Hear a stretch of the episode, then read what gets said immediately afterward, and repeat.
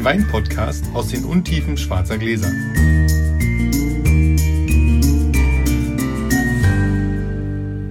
Hallo Sascha. Hallo Felix. Und herzlichen Glückwunsch zum Geburtstag. Dankeschön. Und selbstverständlich haben Gäste, haben Geburtstagskinder Rechte. Wenn du willst, können wir auf den Würfel verzichten und du bestimmst einfach, wer anfängt. Äh, Jetzt bin ich überfordert. Danke. Nie viel würfeln. Gut. Glück, Glück muss sein. Ja, Eine 6, Ja. also nur mal so. ich mache auch mal. Und komme auch mit einer 6. Ja, das ist das erste Mal. Unser Pasch. Geburtstagskind, schon wieder Ja, 6. Schon wieder eine 6. Drei. Dann fange ich wohl Ja, an. Felix fängt an.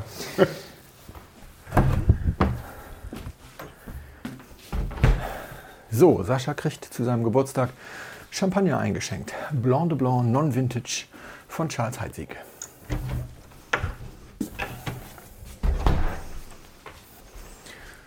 Söderle. Mein Lieber, Dankeschön. auf dich. Zum Wohl. Ihr hört am Klirren, dass äh, ich die kleinen Gläser gewählt habe, die so schön klirren. Und ähm, ihr wisst ja auch schon warum. Der Sascha jetzt wahrscheinlich auch gleich.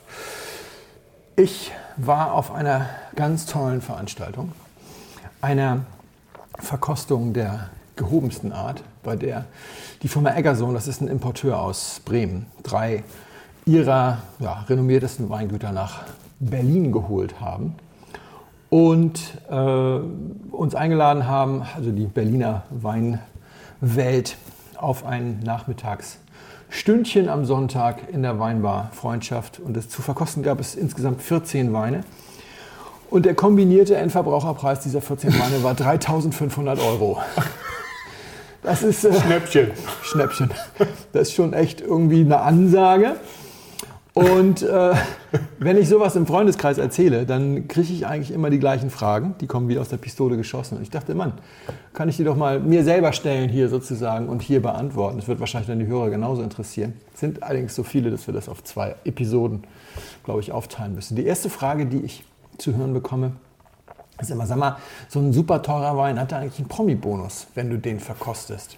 Und die Frage ist gar nicht so blöd, denn die Antwort ist unter Umständen ja. Muss man einfach mal so sagen. Und zwar hat das zu tun. Wenn du es wenn du's weißt, dass es ein richtig guter Wein ist. Ja, ja. genau. Okay, da Genau. diese Promi- Ja, oder wenn okay. es aufgelöst wird, auch Ja, ja, wenn ich okay. ihn blind verkoste und Ja. es wird dann Ja, aufgelöst. Und die Antwort hat viel zu tun mit meiner ersten Begegnung mit so einem Überdrüber-Wein. Das war Chateau Mouton Rothschild, Jahrgang 2006, bei der Arrivage-Probe, also bei der Vorstellung 2008 in Hamburg bei Mövenpick. Ähm, ich war damals ganz normaler privater Weinliebhaber. Es gab das Blog noch nicht, ich habe noch nicht über Wein geschrieben. Ich war aber sehr guter Kunde bei Mövenpick und deswegen war ich da zu dieser Arrivage-Probe geladen und dann gab es eben auch so einen Schluck Mouton, der damals immerhin 650 Euro Endverbraucherpreis hatte. Das war so auf dem Höhepunkt des Preiswahns in Bordeaux. Ich habe den probiert und habe gedacht so, boah, der ist ja total überholzt und habe das natürlich auch laut gesagt. Junger Mann, darf ich Ihnen da mal was erklären? Ja. Henning Brügers, der, der Leiter der, der Niederlassung in Hamburg, der sich sehr gut mit Bordeaux auskennt, hat wahrscheinlich in dem Moment nur an Dieter Nuhr gedacht. Und sein legendäres, wenn man keine Ahnung hat, einfach mal die Fresse halten. Aber ich war ja guter Kunde und er ist guter Kaufmann, also darf ich Ihnen da mal was erklären. Unter den fünf Premier Grand Crus aus dem Bordelais gibt es einen, der relativ leicht in Blindverkostung zu erkennen ist. Und das ist Mouton, weil Mouton hat so eine so eine Röstnote als Ausdruck des Terroirs, die hätte er wohl auch, wenn man ihn im Edelstahl ausbauen würde. Und bei einem jungen Mouton, da potenziert sich diese Röstnote dann mit dem tatsächlich natürlich vorhandenen Holzfassausbau. Und, und wenn man sich da, wenn man das nicht so gut kennt, er hat also nicht, wenn man keine Ahnung hat, aber das, gemeint hat das natürlich, dann kann man schon mal denken, das ist überholzt, aber ich kann Sie beruhigen, das ist ein sehr guter Mouton. So. Ähm, piff, paff, setzen, Klappe halten. Und danach ist es ja so, dass ich immer wieder auch, du erlebst das wahrscheinlich auch, jeder erlebt das immer wieder, du hast irgendwie so Profiproben und, und, und oder auch mit, mit Grand Amateurs dabei und so weiter und dann schenkt irgendjemand irgendwas ein und dann, was weiß ich was, ein, einen jungen JJ Prüm und irgendeiner, äh, der stinkt, der hat einen Böxer, der ist fehlerhaft. Und so, nein, manche Menschen nennen das den Prümfurz und der gehört dahin und wenn er fehlt, ist eine Fälschung. Piff, paff, setzen, Klappe halten. so. Und ich will halt nicht der Trottel sein. Ja, die, weil die allermeisten teuren Weine sind teuer, weil sie berühmt sind und berühmt, weil sie gut sind. Es Ja, gibt stimmt. Ausnahmen. Armand de Brignac ist ein ganz normaler Champagner. Ist jetzt auch kein Gesöff, aber ganz normal. Und da ist halt Jay-Z eingestiegen und dann gibt es ein bisschen Marketing und dann kostet das gleich mal 250 Euro, obwohl es kein Wort besser ist als ein ganz ordinärer Champagner. Aber davon ab, die allermeisten sind ziemlich gut und die allermeisten sind ziemlich gut, wenn sie gereift sind. Und viele von den Dingern sind ja sogar berühmt, weil sie irgendwelche Macken in der Jugend haben. Ja? Ja. Warum soll ich denn der Trottel sein, der sich da hinstellt und sagt, äh, ja, deswegen haben diese Weine einen Promi-Bonus, wenn ich sie noch nie zuvor verkostet habe. Und auch Verstehe. in der Form, also wenn es jetzt Jahrgangsmacken sind und ich kenne den Jahrgang aus dem Gebiet, dann würde ich den nicht jetzt irgendwie unter den Tisch fallen lassen. Ja? Oder wenn jetzt wie bei dieser Geschichte drei Jahrgänge des gleichen Weins gezeigt werden, bei dieser Probe war zum Beispiel Biondi Santi mit dem Il Greppo Riserva. Das ist der Ur-Brunello, kann man so sagen. 500 Euro die Flasche. Die hatten gezeigt 2011, 1997 und 1988. Der 97er, der, da habe ich erst gedacht, sag mal, korkt der? Aber hat er nicht. Waren ja auch mehr als eine Flasche offen. Und dann habe ich gedacht, ja, aber es mufft so ein bisschen. Und ich habe glücklicherweise mit Anja verkostet. Die sagte, sie hat im Moment relativ regelmäßig 97er Reservas aus der Toskana in ihren Raritätenproben. Und sie sagt, das ist der Jahrgang. Da gibt es leider etliche, die mit großen Erwartungen gestartet sind. 97 war ein sehr warmes Jahr. Und es hat sich nicht so ganz bewahrheitet. Okay. Die Weine strahlen nicht so. So, und das kann man dann natürlich auch auf so einen Wein anwenden. Auf der anderen Seite kam dann der 88er und da muss man aber sagen, da weißt du auch, warum, ja, wo der Bartel den Most holt. Sangiovese muss nicht so alt werden können. Und wenn du heute so Berichte liest über Proben großer Sangiovese, dann werden die alten Jahrgänge aus den 80ern und frühen 90ern was immer schon nur noch aus Magnums und Doppelmagnums eingeschenkt, weil Stimmt. die Eintel haben es Stimmt. alle hinter sich. Ja, und da steht dann so eine Eintel 88er und du denkst, ja, der wird auch noch die nächsten fünf Jahre zulegen. Das bewegt sich einfach auf einem Premier Grand Cru Niveau und dann hast du den Elver und der strahlt auch so. Mhm. Ähm, und dann bist du schon ganz froh, dass du bei dem 97er erstmal Dich zurückhalten. Genau. Ja. Aber trotzdem kannst du hinterher konstatieren, hey, also der Jahrgang ist jetzt, das ist jetzt, wenn ich 500 Euro ausgeben würde für einen Il Greppo, dann würde ich das nicht für den 97er tun. Ja. Das schon. Aber so viel zum Promi-Bonus. Die zweite Frage beantworte ich aber erst, wenn der Sascha uns jetzt erzählt hat, ob das Ding da, was er da im Glas hat, ob das einen Bonus braucht oder ob er das auch so gut findet. Das finde ich ziemlich gut. Also ich glaube, es ist ein ziemlich guter Champagner oder eine Champagner-Machart. Aber ich glaube, es ist ein Champagner. Wahnsinnig schön, also schmeckt wahnsinnig gut. Also ich habe genickt, ja, Oh, Champagner, das ist, genau. Das ist echt schön. Hat eine, eine schöne Perlage. äh, Säuft sich wirklich leider ziemlich geil. Also dann schüttet man auch wirklich schnell mal ein Glas weg und will das nächste. Das ist wirklich, Ist fresh. ja, ist total fresh. Hat eine schöne, hat eine ganz angenehme kleine Süße, finde ich. Also die aber, ich glaube, nicht von der Süße her kommt. Ein bisschen vielleicht, aber auch aus der Frucht. Also ich finde den sehr, sehr schön. Ja, also wirklich, wirklich. Ganz toll. Ein bisschen älter, würde ich sagen. Also nicht, also der hat schon ein Jährchen oder, also schon mehr als zwei, drei Jährchen auf dem Buckel. Also Ja. vielleicht sogar ein Jahrgangschampagner, vielleicht. Also du ersparst dir das Piff-Paff. Aber warum? Ich will mal die zweite Frage irgendwie beantworten, dann kommen wir auch der Sache näher, was es, was es ist, wobei du wirklich sehr nah dran bist. Die zweite Frage, die ich häufig höre, ist, trinkt man sich nicht mit solchen Veranstaltungen und sowas auf so ein Level, wo man dann das, das Einfache gar nicht mehr, das Einfache gar nicht mehr gutieren kann? Und äh, ich kenne auch Leute, die tatsächlich nur auf einem sehr, sehr hohen äh, Niveau äh, trinken. Einer sitzt mir hier gegenüber. Also in Saschas Weinkeller gibt es keine Gutsrieslinge. Das ist äh, einfach so. Und ist auch verständlich, ist aber ähm, obwohl, was heißt verständlich? Es ist ja jedermanns eigene Entscheidung. Bei mir ist es einfach so, ich bin ein Geschichtenjäger. Ich mag einfach Geschichten und ich Verstehe. Und ich mag am allerliebsten mag ich Weine, die eine Geschichte dann auch noch schmeckbar machen oder untermauern oder so. Und bei dieser Veranstaltung war ein zweites Weingut dabei. Und das war Charles Heitzig, die den Schnitt enorm nach unten gedrückt haben, weil es gab den Basiswein zur Begrüßung in Weiß und Rosé, die kosten jeweils, weiß ich nicht, 40 Euro oder sowas. Ne, gegen die 500 von dem äh, Greppo. Die hatten auch zwei Jahrgänge Cuvée de Millénaire dabei. Ähm, um die soll es aber nicht gehen. Der fünfte Wein, den sie dabei hatten, das fand ich ganz spannend. Ich habe mich dann unterhalten mit, mit dem äh, Kellermeister. Der Chef de Cave persönlich war anwesend. Da ist Cyril Brünn und ist ein wahnsinnig bescheidener Mensch. Insbesondere angesichts der Tatsache, dass der den Laden da im Alleingang wieder auf Vordermann gebracht hat. Ja, Charles Heitzig war total am Ende. Ähm, hatten sich in den Supermarkt irgendwie begeben und sind da fürchterlich untergegangen. Und er hat das alles wieder aufgebaut und dann kam er mit diesem Wein da um die Ecke und sagte, ja, wir haben 1958 oder so oder 68 haben wir unseren letzten Non-Vintage, äh, also jahrgangslosen Blanc de Blanc gemacht. Und jetzt machen wir wieder einen neuen. Das ist der erste Jahr, der, der, die erste Ausgabe. Wir machen den jetzt wieder.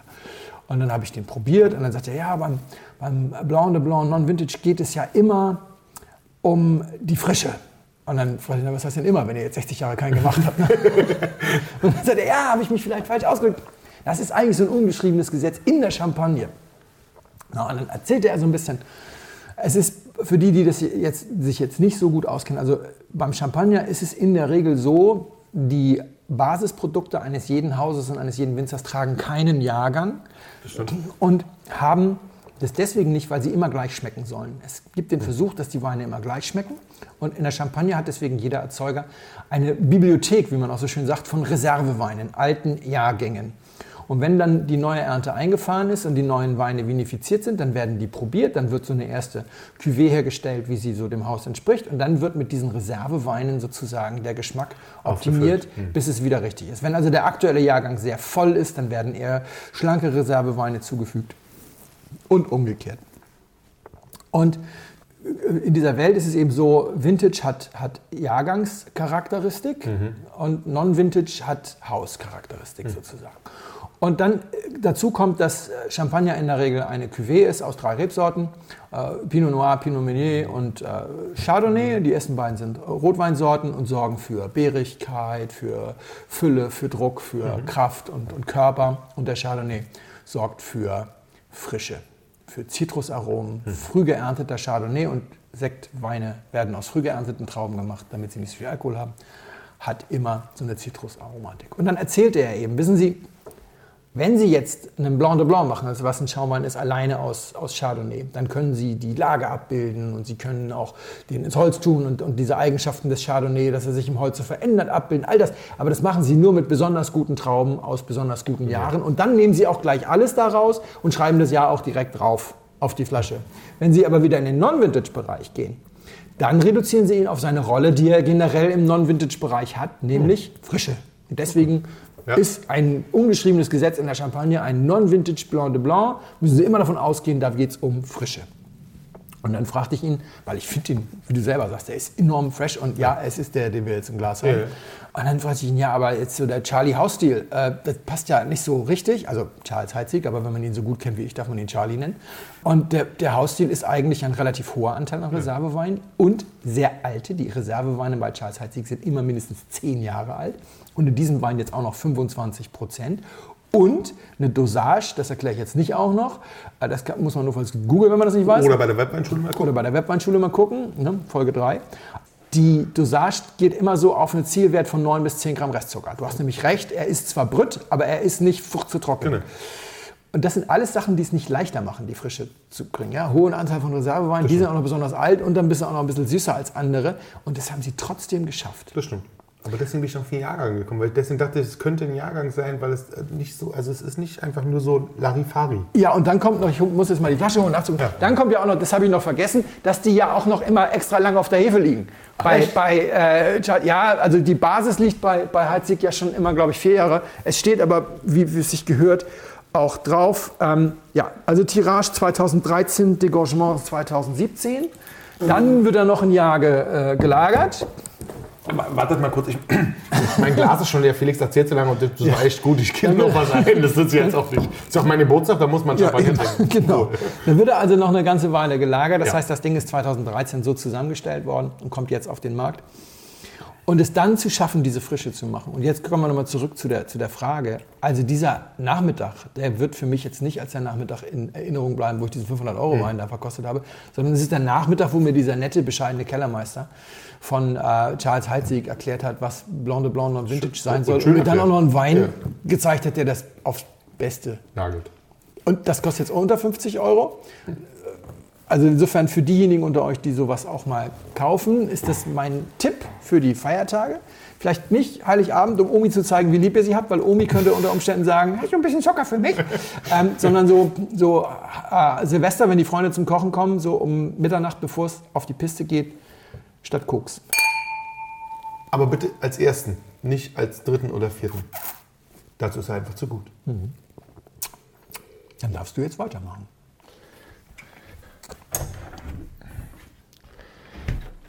So, wir trinken heute einen Wein von der Bodegas Mars Alter, den Lacroix Alter. Das ist ihr größter Wein aus dem Priorat aus dem Jahr 2009. Ein geiles Teil, finde ich. Mal schauen, was Felix sagt. Bitteschön. So, jetzt wieder die großen Gläser. Wie man hört. Sie klingen halt wirklich nicht schön. Zum Wohl. Zum Wohl. Habe ich das schon gesagt? Nee. Zum Wohl. Lass es dir schmecken. Ich koste auch einmal ganz kurz. Das geht. Ganz gut. Will ich nicht beeinflussen. Ähm, ich durfte ja heute bei euch dabei sein bei, einer, bei dem Dreh des Weihnachtskalenders für die Webweinschule. Und die haben ihr ja bei Anja im Laden gemacht. Und in dem Zusammenhang fiel mir tatsächlich was ein, über was ich schon lange mal was, über, da wollte ich schon lange mal drüber reden. Über die Weinläden, Weinhändler, Anja, andere. Was für einen wirklich, wirklich grandiosen Job die machen. Und gerade jetzt zur Weihnachtszeit finde ich, ist es nochmal erwähnenswert und, und, und durchaus so, dass man es nochmal euch ins Gedächtnis rufen kann. Erzähl mal, inwiefern einen guten Job? Also ich finde ja, also A sind ja diese, diese stationären Weinläden. Also ihr könnt ja überall Wein kaufen. Und ihr kriegt im, bei, was weiß ich wem, ihr kriegt bei irgendeinem Internethändler immer noch mal einen Wein einen Euro oder zwei Euro günstiger. Und das verstehe ich auch, wenn man mal ein bisschen Geld sparen will. Aber das, was die Händler, was die Händler da leisten, nicht nur an Erklärungen, sondern auch an Offenausschank und Probieren, ist unglaublich. Also bleiben wir jetzt kurz bei Anja. Ihr hattet vorhin einen, ähm, einen Wein, hatten wir da kurz, der war ohne Erklärung quasi nicht verkaufbar. Und Ja. das ist aber so gut, wenn du jemanden hast wie, wie Anja oder andere Händler. Also wenn man nicht, gar nicht nur Anja, es gibt wirklich in Berlin viele gute stationäre Händler, die Also einen tollen Job machen. Es war ein Blaufränkisch von Horst Hummel Genau. aus Ungarn, Genau. äh, der in der Machart speziell ist. Total. Und Ungarn ist jetzt nicht unbedingt im Fokus. Hummel ist ein Berliner Rechtsanwalt, der ein Weingut da unten betreibt. Und der in Berlin mit sehr viel Liebe von einigen Leuten sehr gut Genau, verkauft wird, genau. weil die Weine sind sehr gut, aber sie sind speziell. Man, muss sie wirklich erklären. Und, Ja. das ist, und, und, und ohne, so einen, ohne so einen Händler, ohne so, so, so einen ambitionierten Liebhaber, was es ja auch ist, ja, sind so eine Weine ähm, nicht verkaufbar oder schwer verkaufbar. Ja? Und dann hast du jemanden wie Anja, der sich da hinstellt und sagt, guck mal hier, das ist der Wein, der passt zum Beispiel wunderbar zum Reh. Ja? Und da muss man ein- unglaublich dankbar sein, noch gerade jetzt zu den Festtagen, zum, zum Neujahr, wo man viel und gut ist und wo ich finde, wo man auch manchmal auf so einen, so einen Händler angewiesen ist, der sagt, wo man hingeht und sagt, Mensch, ich würde gerne zu den Festtagen Reh machen. Hast du nicht vielleicht einen tollen, einen tollen Tipp, was, was außergewöhnlich, wo, wo ich mal wirklich nicht nur mit einem guten Essen glänzen kann, sondern auch mit einem Wein dazu, der dann echt geil passt. Und ehrlich, also das können wir alle vielleicht nicht mega gut, manche besser, manche weniger, aber so ein Händler, der, ist, der das wirklich mit Liebe macht, der holt dich da ab, bringt dir einen richtig guten Wein, mal was Außergewöhnliches, ja, muss auch gar nicht teuer sein. Ja, Und dann stehst du dann da mit einem, mit einem geilen Wein und bist glücklich am Ende des Tages und sehr zufrieden. Und, und die Händler haben ja noch einen anderen Vorteil. Ich meine, dann schau dir diese, schau dir diese ganzen Internethändler an, da kaufst einen Wein und musst davon ausgehen, dass es okay ist. Ja? Jetzt nehmen wir äh, Anja Mövenpick, Heimatwein, äh, Wein und Glas und wie sie alle heißen. Bei all denen kriegst du relativ viele Weine zum Probieren. Einfach, da gehst du hin und die Dinge haben, dann haben die die offen und du darfst kostenfrei bei den meisten sogar einfach probieren. Ja? Ich finde dann immer, das kann man machen und ich finde, das kleiner Tipp meinerseits finde ich, also ganz ohne eine Flasche rausgehen, finde ich dann nicht so schön. Also ich finde immer schön, probieren ist okay, aber dann Ja. äh, Aber guck, nicht frech ich- werden. Genau, nicht frech werden. Also Ja. ich finde, Ja, ja. das gehört sich dann nicht. Ja? Aber Ja. da kannst du wahnsinnig viel probieren. Das kostet viel Geld. Ja? Ja. Übrigens, ja. Das ist nicht, das ist nicht geschenkt, was die da machen. Und das ist, die Margen auf Weine sind auch nicht exorbitant. Also ein normaler deutscher Winzer räumt einem Händler 30 Prozent ein auf seinen Verkaufspreis, also inklusive Mehrwertsteuer. Da kannst du nicht viel mitmachen. Genau. Deswegen kannst du in der Regel bei solchen Winzern den Wein nicht ab mit dem Abrufpreis in, Bel- in der Berlin City. Das bezahlen. Genau, geht das, nicht. genau, das geht ja nicht. Und deswegen ist es aber auch völlig okay, dass er ein bisschen mehr kostet, weil du hast einen Wein offen zum Probieren. Du hast jemanden, der dir den Wein erklärt. Du hast ein schönes Ambiente. Das ist also alles das, was, was, was wirklich man, viel ausmacht. Ja, und was man auch unterschätzt an der Stelle, also ich bin ja häufiger bei Anja dann auch immer so im Laden, wenn wir irgendwas zu besprechen haben und dann kommt ein Kunde rein, dann wird unterbrochen, dann macht sie. Sie hat jetzt zum Beispiel 600 feste, ja. Feste Position. In dem, in, dem, ähm, in dem Kühlraum sozusagen lagen Mhm. ja noch etliche Raritäten, aber 600 feste Positionen und, und weil die quasi auch zum ausgefallensten Gericht dir noch was besorgen kann. Ja. Du kannst auch reingehen und sagen, wir machen Kuddel in Senfsoße und da gibt es dann auch irgendwas zu. Ja. Und der, der steht dann halt auch vielleicht oben links und ist auch vielleicht ein bisschen angestaubt. Ähm, das ist egal, weil sie auch immer im Pullover arbeitet, weil sie halt einen klimatisierten Weinladen Genau. hat. Ne? Und das ist egal, wie lange der da steht. Und der steht auch nicht unter. Neonlicht. Ja. Und, und dann kommst du da rein und das wird alles für dich vorgehalten. Ne? Das Unbedingt. ist das alles ist- totes Kapital. Das, Und viel wert. Also ja, Ja. nicht, nicht nur viel wert im, im, im Satz von Geld, ja, sondern auch einfach viel wert im, so im Näherbringen von Wein und im, im, im und die sagen halt nicht Piff, Paff, setzen, sondern die, die, die, genau, die, die, die holen dich ab. Ja, ich meine, holen dich ab, erklären dir das nochmal und sagen, hier, pass auf, das und das schmeckt jetzt ein bisschen komisch, wenn du den so trinkst, aber probier mal ein Reh dazu. Ja, ja. Dann setzt du dich auf den Boden und sagst dreimal Danke. Das würde ich jetzt, oh, das ist ein gutes Stichwort, auf den Boden setzen, dreimal Danke sagen. Ich bin so ein bisschen überfordert, damit diesen Wein zu bestimmen, weil er so gut ist. Weil es einfach erstmal, es gibt so Weine, die sagen, aus anderem Grund einfach mal die Punkt, Punkt, Punkt halten, nach dem Motto, trink mich doch einfach. Ja. Also das ist schon, das ist wieder ein neues Highlight, das finde ich. Das ist ein, Sascha hat sich selbst zum Geburtstag beschenkt. Das ist, äh, also wir haben eine wundervoll frische Frucht, die keinerlei Ermüdungserscheinung zeigt, obwohl der Wein im gesamten Rest eine gewisse Reife verrät. Der ist nicht gestern auf die Flasche gekommen, Stimmt. aber die Frucht ist so da, das ist, glaube ich, auch das, was einige dieser Weine dann eben mal extra teuer macht, wird ja immer wieder gefragt, dass du denkst, wie kann es sein, dass dieser Wein diese Frucht quasi beiseite stellt, sagt, du reifst jetzt bitte nicht und der ganze Rest reift. ja, schön. Genau das haben wir hier. Ja, stimmt. Ja, das ist sensationell. Das Tannin ist auch noch da, der hat mal viel Holz gehabt. Ja, der braucht, auch, der hat- braucht auch Zeit, der braucht, braucht wirklich Zeit. Zeit. ja. Und jetzt ist das Tannin aber genau da, wo es sein soll. Es ist, eben, es ist eben noch da. Dieser Wein wirkt, ich sag mal, blöd, für jemanden, der sich nicht so gut auskennt, wirkt er deutlich jünger, als er wahrscheinlich nachher ist. So, weil eben, er ist noch astringierend und so, aber alles das, was du eigentlich willst. Ja, an so stimmt. einem- Mm. Dann ist ja diese. Die Säure ist nicht so ausgeprägt. Aber schön. Also, aber schön. Sie trägt halt so. Kommt so- aus einer ja. wärmeren Ecke, würde ich einfach so denken, aus einer Ecke, wo die Nächte nicht so kalt werden, dass jetzt unbedingt ganz, ganz viel Säure bewahrt wird, wäre meine erste Idee. Ja. Ja, das ist so Wein, bei dem man auch irgendwie gar keine Lust jetzt hat. Ja, das kann man analysieren. Also ich würde sagen, es ist kein Cabernet Sauvignon, das ist nicht so diese, Ja, das stimmt. das ist nicht so diese, diese äh, beerige äh, Nummer im Sinne von Johannisbeere oder, oder Brombeere. Das ist eher so, das ist aber auch nichts Kirschiges, also es geht nicht so in die Sangiovese-Richtung. Wir sind ist recht- alles nicht drin. Genau, ist alles nicht da. Alles nicht da, alles kannst, nicht also man kann das alles ausschließen und das ist das, was man bei so besonders guten Weinen dann irgendwann gar keine Lust hat. Man hat gar keine Lust darüber nachzudenken, was es nicht ist, aber normalerweise nähert, sich, nähert man sich sowas eben auf die Art und Weise, es sei denn, es springt einen irgendwas an, was einen, was einen Hat man manchmal, hier finde ich nicht. Stimmt, hier springt dich nicht an. Das ist insgesamt einfach wirklich ja. sehr, sehr rund. Ich glaube, ich will gar nicht weiterraten, wenn ich ehrlich bin. Das ist kein Problem. Ähm, 2009, Ja? Priorat, Ah, sehr hochgelegen. ja. Relativ kühl doch nachts, glaube ich. Durch die, also, obwohl, die, obwohl natürlich die Berge, hast recht, die Berge halten, natürlich auch Wärme. Wärme, Ja, Wärme vor allem, es ist, es ist eine der wenigen Schieferlagen Das da stimmt. ums Mittelmeer. Schiefer, es, ja. ist, es ist keinerlei Begrünung möglich, weil es zu trocken ist. Genau. Das Zeug heizt sich auf wie doof Ja, das stimmt, das und strahlt nachts Ja, ab. Und eigentlich recht. sind die Weine tatsächlich nicht dafür bekannt, dass sie ähm, eine große Säure haben. Aber sie haben diesen, das haben wir jetzt nicht weiter, sie haben diese, diese Anmutung von schlank, Hm. obwohl sie es nicht sind. Und das macht den Wein so toll. Ja. Und das ist die Bodegas Maas Alter. Mhm. Und das ist der Lackrau Alter, der größte, den sie machen. Ja. insgesamt spannend, weil das ganze Weingut macht eine Jahresproduktion von 20.000 Flaschen. Hast du mal gesehen, wie das da aussieht? Wie, in- wie an der Mosel. Äh, Mondlandschaft. Genau. Und ab und zu steht mal irgendwo so ein Rebstock, Genau. der dann auch ist- uralt ist. Ja, genau, die sind alle über 50 Jahre alt, die Rebstöcke eher älter.